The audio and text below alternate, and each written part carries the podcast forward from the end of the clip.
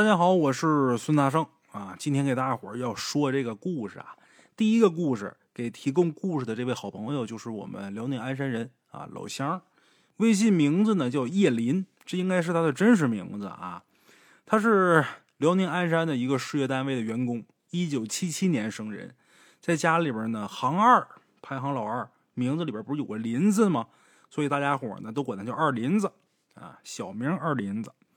他给大家伙儿说了两个他自己经历的事情，这两件事情未必都是灵异事件啊。但是二林子说这俩事儿呢，他没有办法用他的认知能力来解释。哎，这两件事儿呢，有吓人的，有有趣的，挺有意思的，分享给大家伙儿。哎，话说第一件事啊，是发生在二零零一年初夏。二零零一年初夏呢，他从打原单位调到了新单位，刚调去没多长时间。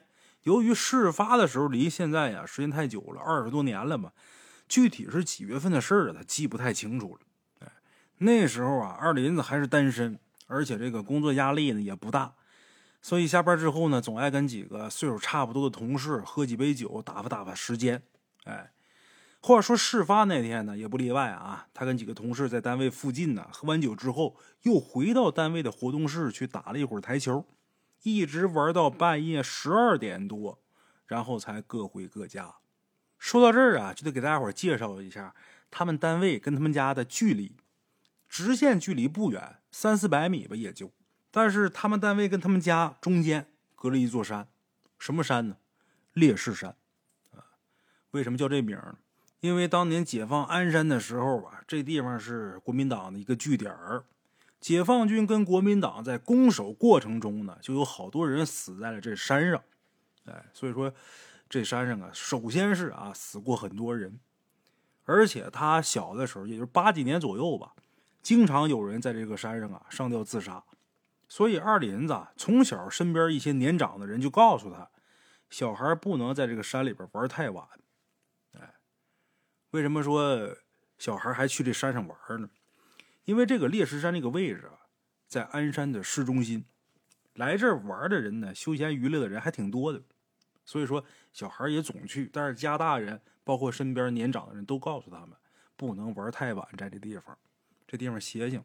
大人是这么告诉孩子，但是呢，一些成年人啊，尤其是在傍晚的时候，那时候空调也不普及呀，所以说，呃，家里边也没个什么好节目，也没有智能手机的，吃完饭之后没事儿。附近这些居民都会到这个烈士山上来锻炼身体，或者说是纳凉啊、聊天什么的啊，散散步、溜达溜达呗。咱们鬼友从小也是在烈士山附近玩大的，他平时上班呢是可以从打山的这个围墙外边绕着走，但是没有特殊事啊，他都是从打山里这个盘山道直接穿过来。为什么呢？因为直接穿的话比绕得省五分钟左右的路程，而且这山上的空气好，空气好心情就好嘛。所以说他经常是走这个山里边这是给大家伙介绍一下背景啊。咱再回到前面，前面咱说他那天晚上跟单位的同事喝完酒之后，回到单位活动室去打台球，一直玩到了半夜十二点多，然后跟同事们分手，各回各家。哎，那天他也是习惯性的直接从打这烈士山正门进去，然后穿这个盘山道从打后门回家，他就没绕。一般没有什么特殊情况，他从来都不绕嘛，一直这么走嘛。那那位可能说了，这哥们肯定是喝大了，要不然大半夜十二点多，谁从打着烈士山上走啊？嘿，还不是。虽然说是十二点多，但是这个马路上人不少，就这烈士山里边的马路上人不少，而且山的正门有个广场，这广场正对着鞍山最宽的胜利路。广场上还有好多年轻人呢，在玩什么滑板车呀、骑单车什么的。所以说，马路上啊，这车呀，还有这个广场上的人呢，都挺多，挺热闹的。再一个就是，那天虽然说他没喝的说酩酊大醉吧，但是也喝了不少酒了，也借了三分酒劲儿。哎，再看这个人还挺多的，就习惯性的从打这烈士山上穿，就没想那么多。哎，从打烈士山里边往家走。过去烈士山那条路啊，可不像现在。现在这整条路上都有路灯，把这个路照的锃明瓦亮。但是二林小的时候啊，在他的记忆里边，这盘山路后半段基本就没路灯了。也不是说没有，可能说就到时间点以后啊，这灯就关了，也不知道是为了省电呢还是什么，反正这路灯是不亮的。哎，咱们前面就不说啊，前面没什么事儿。这山路的后半段，除了这月光，可再没有其他的东西照亮了。在山路的前半段的时候，他还能偶尔碰见个个别谈恋爱的呀，卿卿我我的，哎，不知不觉的借着月光就走进了这个没路灯的盘山路的后半段，也就是这烈士山的后山。哎，一边走一边脑子里边合计，合计什么呀？刚才哪球打的好，哪个球打的臭？哎，一边想一边浑浑沌沌的走。就这时候，他突然间感觉有一阵寒风。吹得他一激灵。虽然说这会儿啊还只是初夏，而且又是半夜，但是也绝对不应该有那种冷到骨子里的感觉。哎，这风一吹，他一个机灵，就这一个机灵，他瞬间就清醒了。之前这脑子还稀里糊涂的、浑浑沌沌的，这会儿一下就精神了，而且是那种绝对的清醒，就跟没喝酒一样。奇了怪了。这时候他才意识到，他现在身处的这个地方前前后后的还哪有人呢？漆黑一片呢，黢黑黢黑的。而且这时候这小风还配合上了，一阵一阵嗖嗖的。这大半夜的，一个人在山里边走到一半，你说往后退吧也不是，往前走也不是。二林子本来呀就不是什么胆儿大的人，从小就怕神怕鬼的。哎，这会儿也不知道是不是心理作用。就总觉得有人或者有什么东西在暗处盯着他，哎，用他的话来讲，当时都他妈吓完了。好在当时没有发生其他的什么事儿，连滚带爬的，离了歪斜的，反正是回了家了。到家之后连吓带累的，不知不觉就睡着了。奇怪的事儿也是从哪他睡着开始的，怎么的呢？睡着之后就做了个梦。在梦里边有一男一女俩人站在他床边看着他，而且他那会儿啊，自己身体也进入到了鬼压床的状态，想动也动不了，想喊也喊不出来。那二位就那么盯着他，也不说话，就那么一直看着。而且这俩人呢，一直在他身边，离他很近，可他呢，却一直看不清这俩人长什么样，这俩人是谁，看不清。咱前面说了呀，他从小就怕神怕鬼的呀。那看见这个能不着急吗？也不说不清是做梦还是看见了啊！就那会儿，反正那个状态，就知道这块有俩人那能不害怕吗？在极度害怕的时候，自己把自己给憋醒了。哎，刚才也不知道是半梦半醒状态，还真做一个梦。反正这会儿彻底清醒了，浑身大汗淋漓的。醒了归醒了啊，一睡着就是这个情景。就醒了醒，但是你别接着睡，你只要眼睛一闭，就是这个梦。一到晚上就这梦，往后每一天晚上都做同样的梦。你说把灯打开，把电视机打开，逼着自己不睡觉不好使。只要一闭眼睛，就是这场景。自己爸妈也在边上陪他睡，也不好使。那咱说晚上睡不着觉，白天打瞌睡啊，就打瞌睡那么一会儿，也做这个梦。而且鬼压床的现象啊，白天也越来越多的发生。而且这俩鬼呀，也不从打二林子第几天做这个梦开始，这俩鬼开始有交流，偶尔有交流。他们俩应该是在说话，但是说什么二林子听不见。哎，那这状态谁受得了啊？他这种状态刚开始的时候，二林子的家人，包括他自己，都以为就是那天晚上吓着了，过几天可能就好了。想的倒是挺好，但是没成想越来越严重，就那么折磨了他将近一个礼拜左右吧。一个礼拜都过去了，这症状不见好，反而越来越严重。那家里人都着急，这不行啊，赶紧想办法吧。想办法就找了二林子他老姨夫，他老姨夫在千山风景区那地方住。咱鞍山有这个千山呢，我不知道列位知不知道啊？千山也是咱全国唯一佛道庵在一座山上的风景区。文化还是特别久远的，就找他老姨夫。他老姨夫呢，就从打这个千山的一个道观里边请了一个道长来他们家里边做了一个净宅仪式。二林当时那精神状态啊特别不好，所以呢有些事儿他也记不太清，他光记得啊，他那屋那墙上有这个道长撒的朱砂，门后边呢贴了一些符什么的。他说这个道长做这个净宅仪式啊，净宅驱鬼，不像电视剧里边演的那个驱鬼仪式，又喊又杀又打又闹的，整个过程都特别平和。哎，但神奇的事呢，就是这个仪式之后啊，他真的就再也没有做过这梦。哎，这事儿就算是过去了。后来咱们会有这个精神状态好了之后啊，他也问过他父母，说那道长说没说这事儿到底是怎么回事啊？到现如今为止，他父母都告诉他说，那道长那天做完这个净宅之后，什么都没说就走了。咱们会有有点不信他爸妈这话，也不知道他爸妈到底跟没跟他说实话。那道长到底跟没跟他们说什么？是真的没说，还是说说了他爸妈不告诉他？这事儿咱们鬼友说也不确定，到底是不是什么灵异事件？他说也有可能就是吓着了，导致这个精神高度紧张产生的心理作用。但是，咱们鬼友之所以觉得这事儿啊有点灵异，是因为说，如果这事儿不跟鬼神沾边的话，那那道长为什么要做这个净宅仪式呢？你说他如果说要是为了赚钱的话，哈，那也能理解。但是呢，由于咱们鬼友他老姨夫当时是千山税务局的一位小领导，平时跟这个道长两人交情就挺好的，挺不错的，所以说呢，找这个道长来也没给这道长钱。咱们鬼友就想，如果这事儿……跟鬼神不搭边的话，那这道长为什么要大费周折的到这儿来，而且又给做什么净宅又什么的？肯定还是有点什么事儿啊！这事儿啊，其实要大圣我来说也简单。为什么啊？咱就是瞎说瞎猜哈。你看，他老姨夫跟这个道观这个道长，他俩有交情。那他老姨夫有事儿求这个道长了。如果啊，我的朋友来找我的话，我肯定也会去，我也会去，我也会帮忙，而且我也不能要钱。但是这个净宅什么我也可以给你做，你就是跟这些事儿不搭关系不搭嘎，我到你家去给你做个净宅，这个对你们家也没有任何坏处，而且说做这东西也不费什么劲。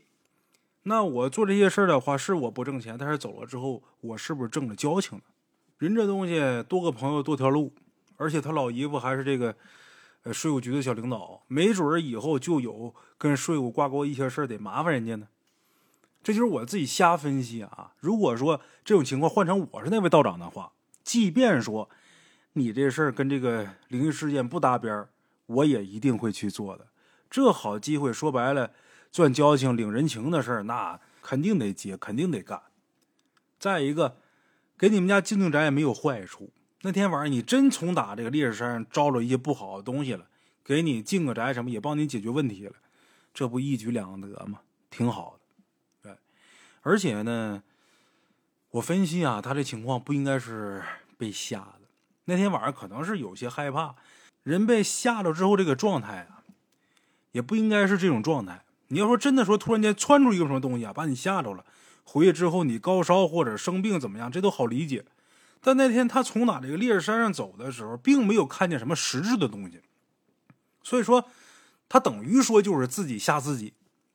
那这种状态下回家之后反复的去做这同一个梦，这事儿首先就不对，哎，这里边肯定是有问题的。而且那一股直接能把这个酒给吹醒了的寒风，也是值得深思的。好了啊，我就是瞎说。这是二林子给大伙提供的第一个故事啊。这故事的这个灵异成分呢并不高。接下来再大伙讲一个，这也是二林子说的第二件事哎。这事儿呢是发生在八几年了，应该是咱们国友上小学期间，具体上几年级记不住了，时间太长了，比之前那故事时间还长。八几年吧，大伙想想，这都三十多年了。哎，二林子说那时候由于他父亲这个工作性质的问题，就得经常出国。那个时候没有这个微信呐、支付宝什么的。你像现在到国外，像这个支付宝啊、微信呐，到国外好多国家都能刷。那时候可没有，更没有什么信用卡什么的了。出国得带现金，一色儿都得是现金。带什么？带美元，这玩意儿全世界通用货币。有这么一回，他父亲出国回来，在家休息了两天，准备返岗的时候，他就发现啊，这次他出差回来的时候带回来的八百美金找不着了。哎呦，他爸、他妈还有他哥翻箱倒柜的，怎么找也找不着，可把这一家人给急坏了。那那位说，那八百美金好像也不多吧？怎么能急这样呢？你搁在现在可能说不是一笔多么大的数字啊，但是搁在当时，当时是一比六点几，那咱就按六算，六八四千八百块钱人民币。当时鬼友他爸的工资是多少钱呢？一百多块钱，在当时来说是高工资了。四千八，你算上节假日，好嘛？五年溜溜白干，这钱要是丢了啊，五年白干，那搁谁谁不上火呀？可把这一家人给急坏了。这事儿就奇怪了，怎么的呢？在他父亲回家之后啊，还见过这笔钱，就两天功夫，这家里边也就这么大个地方，怎么这钱就没了呢？各种怀疑呀，甚至都怀疑到这哥俩身上了，是不是你俩给偷出去把这钱给花了呀？但是都不成立。无奈之下呢，又想到鬼友他老姨夫了。他老姨夫在千山税务局工作嘛，以前听他老姨夫说过一些关于这个山上的一些老道和尚那些个灵异玄幻的事儿嘛。以前就当故事听，没太当回事儿。但是这会儿啊，是真没办法了，把他爸妈给憋的说，要不找孩子他老姨夫，让他老姨夫找着山上那些个能人给算算呗，看这钱到底丢没丢，丢哪儿了呀？死马当活马医，啊，抱着试试看的心理，就把这事儿呢跟他老姨夫说了。他老姨夫还挺当回事儿，但是这事儿呢发生的时候是晚上，你再着急也得等第二天白天呢，等他老姨夫上班再说呀。哎呦，这一宿啊，鬼友他爸妈是怎么过的，咱们鬼友是记不住了。反正啊，第二天他爸他妈满嘴都是大炮。哎，等到第二天天亮，他老姨夫呢。在千山一个道观里边找了一位道长，把这事儿跟道长就说了。具体的细节呢，鬼友他爸妈事后呢也没怎么细问。鬼友他老姨夫呢也在去年呢去世了。哎，现在是当时到底是跟这个道长怎么说的？这道长是怎么给算出来的？现在是无从知晓了。哎，反正他老姨夫呢，直接把电话打到他家里边，按道长说的，这笔钱没丢。就在你家里边，对折成一摞，放在你们家哪个屋、哪面墙、哪个柜子的第几层的一条裤子的裤兜里边。咱们会有他们家那个屋那面墙正好有一个组合柜那个年代都实行找木匠打个组合柜嘛，还真就在那个道长说的那个位置找到那条裤子，找到那钱了。哎，这事儿完美解决了。但是他们全家越想就觉得这事儿神。千山离他们家最少得三十公里，那道长就好像亲自到他们家一样，描述的极其详细。而且更让人不可思议的是，那个柜子所有的衣服每一个兜，他们家人肯定都找过，因为那一天一宿，他爸妈基本没睡觉，一遍一遍的找。当时为什么就没有？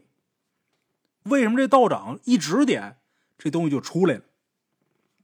哎那位可能质疑：那之前二林子在烈日山上，是不是碰见不干净的东西？这道长不是来给进过宅吗？是不是了解他们家这个屋里的布局呀？大伙儿仔细认真听一下啊！这件事情是这个二林子他在上小学的时候发生的。他在烈日山碰见那事儿是后来他已经工作的事儿了。就说这事儿是在前，在这之前，这个道长从来没有去过他们家。这事儿神就神在这儿。你要说上一个事儿哈。可以说用这个心理作用来解释，那么这事儿完全没有办法用现代科学来解释。哎，所以说这世界上有太多的未知了，咱们呢所能了解到的、所能涉猎到的，在茫茫宇宙当中，就我们人类这点知识点，那就是九牛一毛上那毛尖尖儿。哎，好了，这就是来自微信里的这位鬼友。二林子给大伙提供的这两个故事啊，接下来给大伙说一个短的。哎，这故事特别短啊，三句两句带过。也是一位听众给大伙说的啊。这听众微信名字我看一下啊，是叫家人。哎，他说这事儿啊，就发生在去年秋天啊。去年秋天，他大爷经历过的一件事他大爷养了一群羊。有那么一天晚上，他大爷在这个羊房子里边睡觉，他也不怕羊丢了还是怎么的，反正那天晚上睡那儿。那天晚上还挺冷的，他大爷睡着睡着就觉着越睡越冷，就感觉这天怎么跟冬天一样。然后就回到自己住的那房间里边啊，就又抱了一床被，又来到这个羊房子里边啊，就养羊这房子里边他这不是又加了一床被吗？接着睡，可是加了一床被也没什么作用，还是感觉冷。哎，冻的睡的也不瓷实。迷迷糊糊，这时候突然间听见一个声音：“你在这睡不冷啊？”他大爷猛地一回头，看见自己已经去世了的老娘，把他大爷给吓得嗷嗷一嗓子，然后就跑回到自己房间里边然后掏手机给咱们鬼友他爸打电话，那自己兄弟啊打电话，当时已经下半夜一两点钟了，打电话鬼友他爸也没接，等早上的时候，鬼友他爸才去。那天他也去他大爷家找他堂弟去玩去了，咱们龟友也去了啊。到那之后就看他大爷在床上坐着，在床上坐着就说这脑袋疼，动不了，不爱动，浑身乏。然后就看他前面这个桌子上啊，有一碗水，有一个碗，碗里边有水，哎，然后这个水里边插着一根筷子，一根筷子啊，那筷子直挺挺在碗里边立着。他爸那会儿已经在他之前就去了，就到了呀。他爸，然后又去街上又买纸，还有其他东西，把那些东西都置办回来之后，没说马上烧，为什么那会儿天还亮着呢？等晚上的，晚上的时候，鬼友他大爷在自己家门口把这些东西给烧了，烧完之后第二天就好了。哎，自己老娘按理说不应该害怕，可怕就可怕在一点心理准备没有，而且又是大半夜，啊，都死了多少年的老娘突然间问你在这睡冷不冷啊？好家伙，没个好心理素质，真受不了。抽冷这一下真受不了。但是往深了一想，自己离世多年老母亲，还这么惦念自己，心里边也挺暖的。哎，遭点罪也认了。啊，好了，我是孙大圣，咱们今天这期故事啊就到这儿，下期见。